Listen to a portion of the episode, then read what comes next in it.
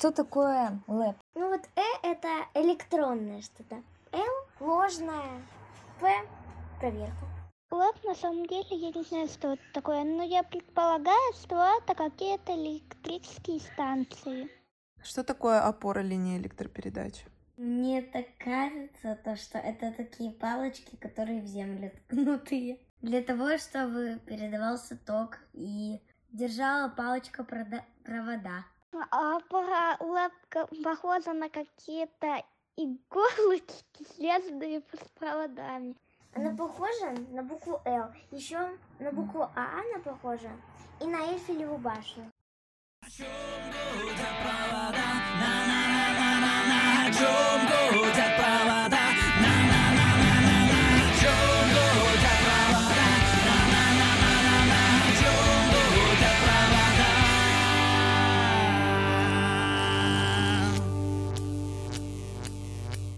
Привет, я Настя, и я не знаю, зачем включать выключатель на подстанциях. Привет, я Иван, и я отвечаю Насте на ее вопросы об электроэнергетике. Почему, к примеру, заземление — это не приземление? А все вместе это подкаст «О чем гудят провода». И здесь мы разбираем основы электроэнергетики. Я просто пытаюсь понять, как устроен процесс передачи электроэнергии. Мы уже с Настей достаточно далеко продвинулись, и сегодня мы дошли до темы ЛЭП — линии электропередачи, о которых и поговорим сегодня. Так как у меня уже есть некоторые знания, э, мне кажется, ЛЭП взаимосвязана с темой и распределительной сети, которую мы разбирали в седьмом выпуске. Точнее, наверное, я наоборот не понимаю, в чем же тогда разница, если линии электропередач, грубо говоря, это провода между опорами, между подстанциями, и распредсеть тоже провода и тоже между объектами. Ты права, суть примерно одинаковая, но под распредсетью мы понимаем линии электропередачи напряжением 10 киловольт, 6 киловольт, 0,4 и так далее. А под линиями электропередачи мы уже понимаем более высокого класса напряжения от 10 киловольт и выше. То есть, получается, нас как потребителей обслуживает Распредсеть. распредсеть. Да, да. А э, линии электропередач, ну вот, собственно, там 10 киловольт и выше, по сути, они для того, чтобы транспортировать эту электроэнергию, если простыми словами. Получается, лэп это, наверное, больше где-то за городами. Да, да, вдоль Полях. трасс вы наверняка видели эти огромные опоры, провода, которые подвешены. Это все вот ЛЭП. А что возникло раньше? Лэп или распредсеть? Сложный вопрос на самом деле. Наверное, же сначала пускали э, электроэнергию низкого напряжения, э, соответственно, значит, распредсеть пошла вперед, а потом уже э, стали на дальние расстояния. Да, все правильно. Сначала у нас источники питания были ну, прям рядом с потребителем, соответственно, там большой вольтаж не требовался, и в нескольких километрах было производство и потребитель. Но когда возникла потребность передавать электроэнергию на большие расстояния к дальним потребителям, к примеру, тут уже пришли технологии открыли переменный ток, и с помощью переменного тока и трансформаторов, которые повышают напряжение, стали передавать электроэнергию на дальние расстояния. Так, к примеру, в 1891 году, именно в этом году, как бы считается начало эры передачи электроэнергии на дальние расстояния. Это произошло в Германии, была запущена в эксплуатацию воздушная линия трехфазного переменного тока напряжением 28,3 киловольта от гидроэлектростанции Лауфен до города Франкфурт на Майне, протяженность которой была 170 километров, что по тем временам было, э, ну, действительно выдающимся достижением. В том же году в Лондоне была сооружена первая силовая однофазная кабельная линия 10 киловольт длиной 12 километров, рассчитанная на передачу мощности 3,2 мегаватта как раз понижающей подстанции 10 на 2,4 киловольта, от которой именно и питалась дальше распредсеть. То есть, по сути, кабельной линией передали электроэнергию в точку, где тыпушка стоит, она понизила напряжение для электроприемников потребителей уже и распредсетью там на потребителей расфасовала. А как выглядело тогда электроснабжение объектов до создания ЛЭП? Это были точечные объекты генерации электроэнергии, и, получается, электричеством могли пользоваться те, кто находились э, там, В небольшом радиусе, и все. да? А кому не повезло, кто жил подальше в полях? Ну, видимо, это на дровах жили.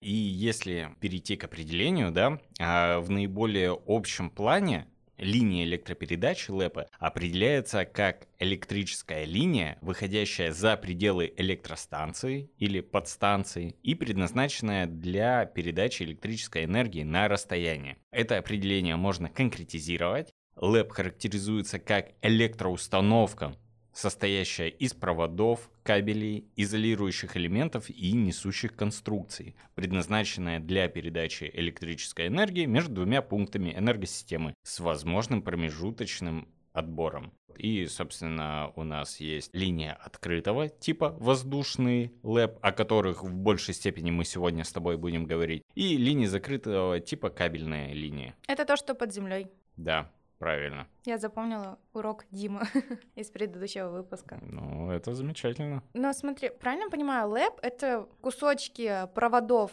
кабелей между вот объектами, подстанциями, опорами.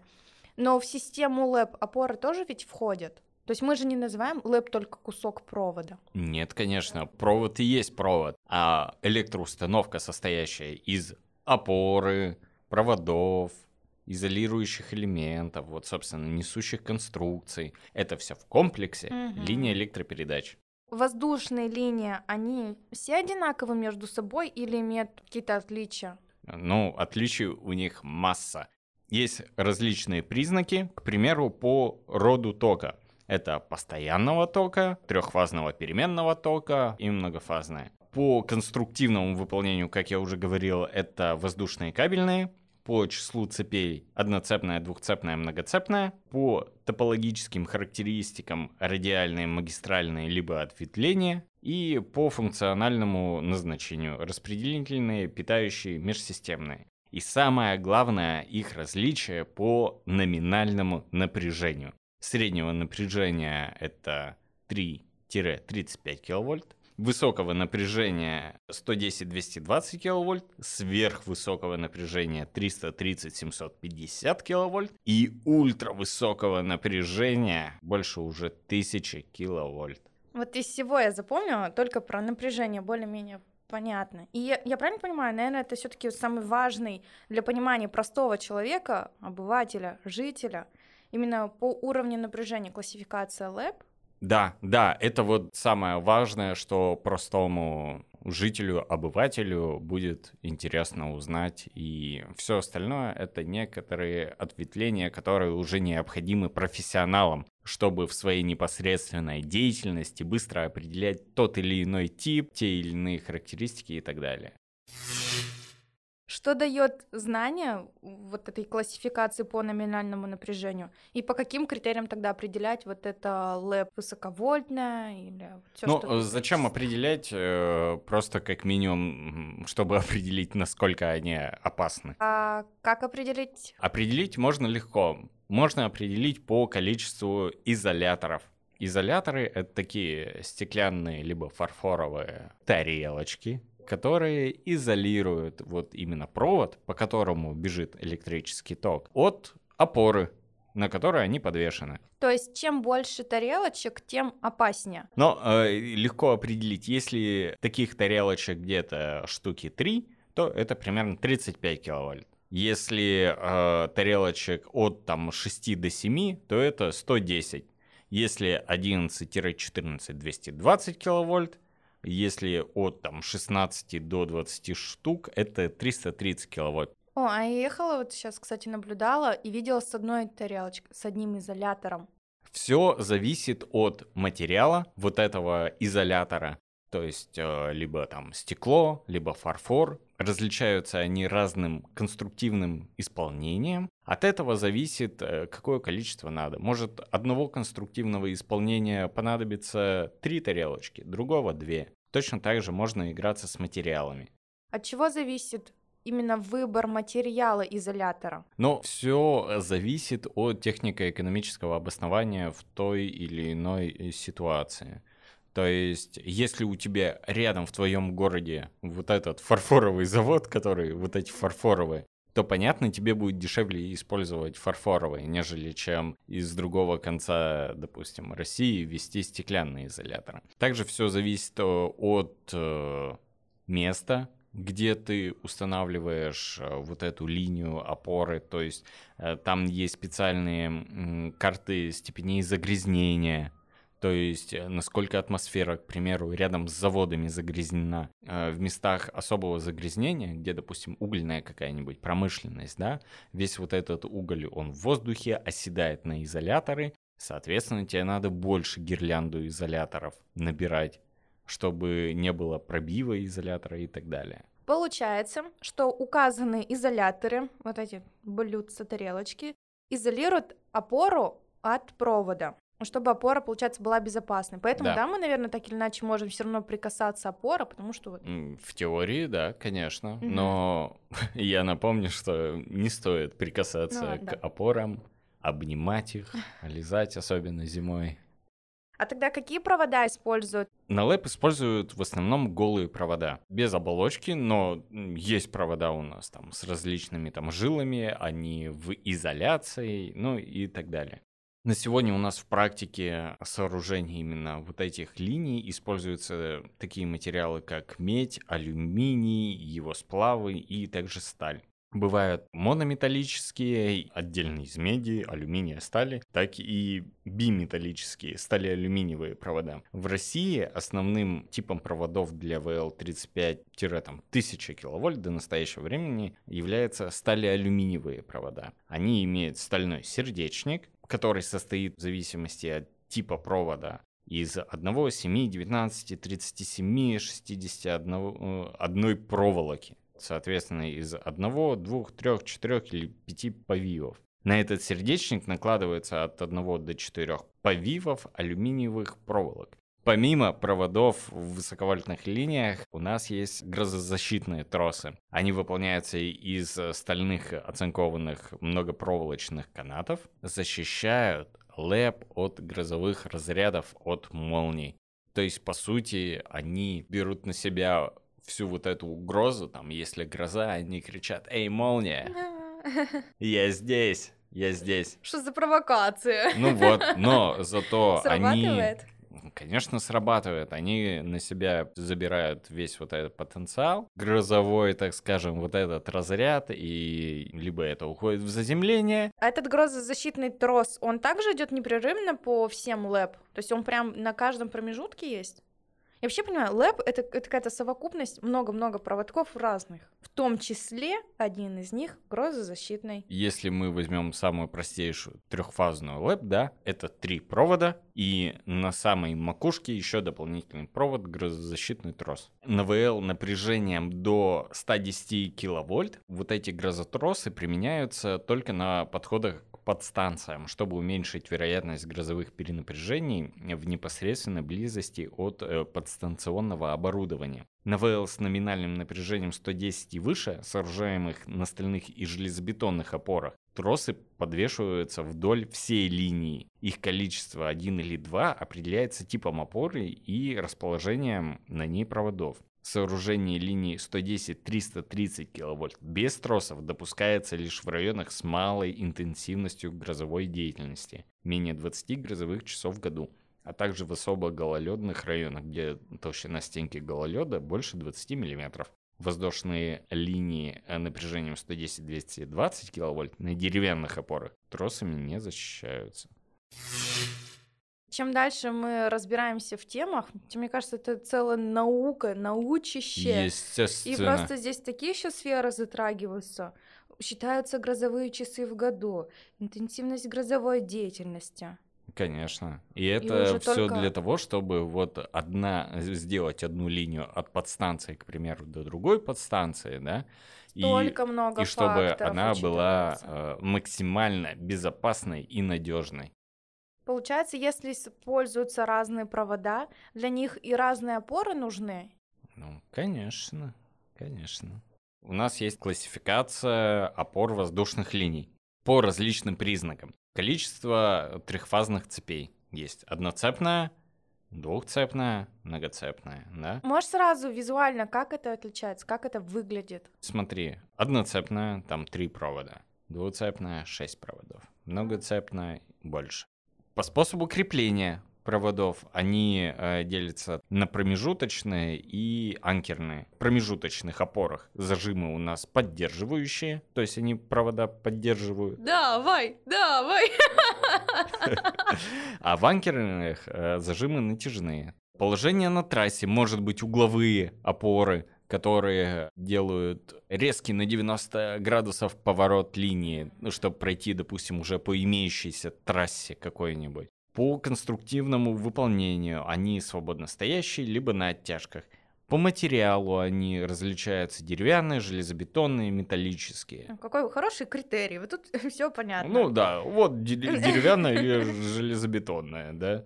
И по специальному назначению. Это прям отдельные типы опор. Транспозиционная, ответвлительная и переходная. Ответвлительная опора, собственно, это для отпаек. Отпайка ты помнишь, да? Что это, такое? Это, помню, помню. Ответвление от основной линии. Да, правильно. И переходные опоры, они э, переходы через реки, там, через мосты, к примеру, через трассы и так далее.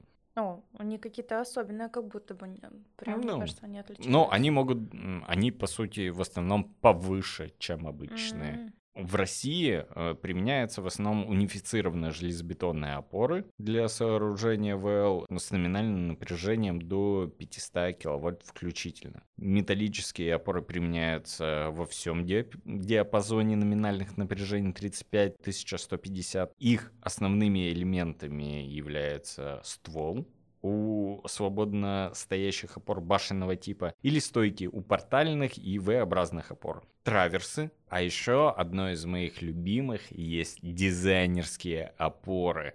Это вообще отдельный вид искусства, э, и я думаю, к этому выпуску у нас будет специальная ссылочка на какой-нибудь файлообменник, в который я выложу именно свою любимую там подборочку и концептов опор линий электропередач и уже существующие. Прикольно, когда именно промышленность вместе синтезируется с дизайном и получается подобного рода штуки. Ну, например, это какие фигуры?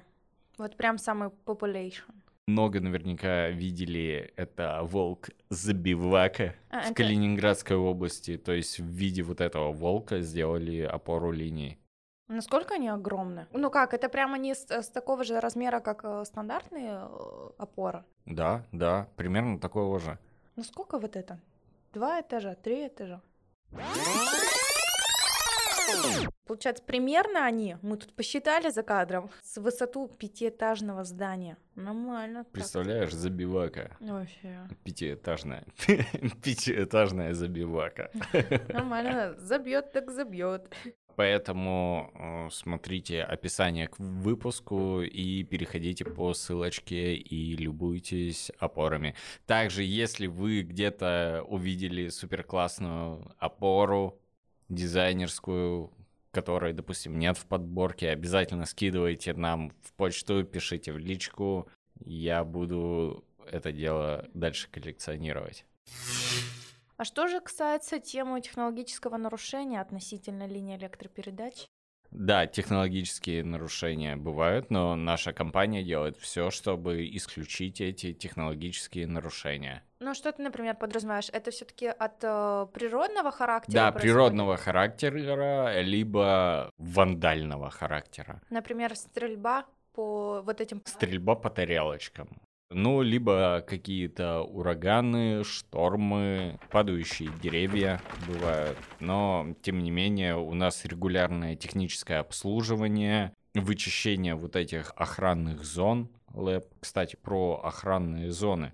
Для воздушных линий есть специальные охранные зоны, в которых, ну, ничего нельзя делать на определенных расстояниях. К примеру, до 20 киловольт включительно это 10 метров, до 35 киловольт 15 метров, до 110 киловольт 20 метров, ну и так далее. В охранных зонах запрещается там э, гулять, играть, набрасывать провода, разводить огонь, размещать свалки, загромождать подходы к опорам, размещать детские спортивные площадки, стадионы, рынки, торговые точки, плавать, бросать якоря даже. Короче, в пределах этих охранных зон, по сути, ну, ничего нельзя делать, чтобы, главное, обезопасить себя. Хочешь сказать, если я пройду в охранной зоне, то больше не выйду? Нет, скорее всего, если ты там не будешь залезать на опору, лизать опоры и так далее, с тобой, ну, ничего не произойдет. Но лучше этого не вот, допускать, но да? лучше этого, конечно, не делать, потому что могут быть, к примеру, к примеру, очень редко, да, вообще практически минимизирован. Ну, вдруг где-то произошел пробой изоляции, и еще, к примеру, не успели быстренько сделать переключение, но это крайний какой-то случай, да? То есть земля вокруг будет опасна, да? Даже если не Опасно, да. прикасаться к Да, объектам? как раз вот, допустим, может возникнуть шаговое напряжение, про которое мы с тобой Когда говорили. надо прыгать на одной ноге. Да, либо идти очень близким приставным там шагом. Про охранные зоны, если продолжая, да, тематику, как раз рубрика «Фаталити». Один рыбак рыбачил в охранной зоне. Это, конечно, случилось под линией 10 киловольт. И вот он, короче, удочкой замахнулся и поймал провод. А так как удочка была из углепластика, который является хорошим проводником электричества, словил он сразу разряд тока. Непереносимый для жизни. Непереносимый. Мне кажется, столько много вот этих историй про рыбаков, которые вот задевают провода. И бывают истории, слышала, что можно просто даже махнуть удочкой и э, вообще концом даже не задеть провод. Достаточно всего лишь приблизиться к объекту, находящемуся под напряжением на недопустимое расстояние, и, собственно, произойдет непоправимое. А еще часто бывают фаталити, когда люди хотят поживиться проводами на линиях электропередач, поднимаются на опору, пытаются срезать провода, которые под напряжением, и, собственно, получают свою дозу фаталити. То есть они даже не обесточивают... э, Не, не, ну зачем париться? Чё? Вон, вон висят деньги, их надо только снять. Ну, мне кажется, они так представляют. Вот, собственно, обгорают и их потом снимают. Мне, как всегда, на фаталити становится грустно. А чтобы этого не произошло, мы тебя готовим к группе по электробезопасности. Давай вспомним, какой у тебя был вопрос. Вопрос дня. Какие работы относятся к работам на высоте? К работам на высоте относятся все работы, когда работник поднимается на высоту 1,8 метров. И Всё. больше. И, естественно, и, бо- и хоть на 5 метров, а хоть на 1,9, все, уже пошла высота. Отлично, молодец. Excellent. В следующем выпуске мы перейдем к теме подстанций напряжением 35 киловольт и выше. И к такой трудной теме тебе надо будет разобраться, какие организационные и технические мероприятия по обеспечению безопасного проведения работ на подстанциях. Ну, окей, будем разбираться. Расскажи, что ты сегодня узнала, что ты сегодня осознала, и что ты будешь о чем думать, когда увидишь линии электропередач. Поняла, что линия электропередач была создана по причине необходимости передавать электроэнергию на, На дальние большие расстояния, да, другим объектам, у которых, к сожалению, рядом нет возможности э, там, построить объекты генерации. Поняла, что чем больше стеклянных тарелочек, которые грамотно говорить изоляторы, тем опаснее, тем надо бежать дальше, выходить из охранной зоны, а лучше в нее не входить, сохранять жизнь себе и э, электроснабжение окружающих, жизнь окружающих. Ну, молодец, ты достаточно много запомнил. Главное помнить, что это опасность, это опасность, это опасность, это опасность. Также мы хотим порекомендовать э, подкаст наших профессиональных коллег. Если вам интересно послушать что-нибудь про север и про сталь, Тогда слушайте подкаст «Ребята Северсталь». который называется «Не влом». Над подкастом работали Анастасия Наговицына, Привет, привет. Иван Зайков, звукорежиссер Артем Нечаев, продюсер подкаста Иван Вахрамеев. За музыкальный джингл спасибо Дмитрию Кузнецову и особая благодарность студии подкастов Venture Media. Пока-пока. Пока-пока. Чем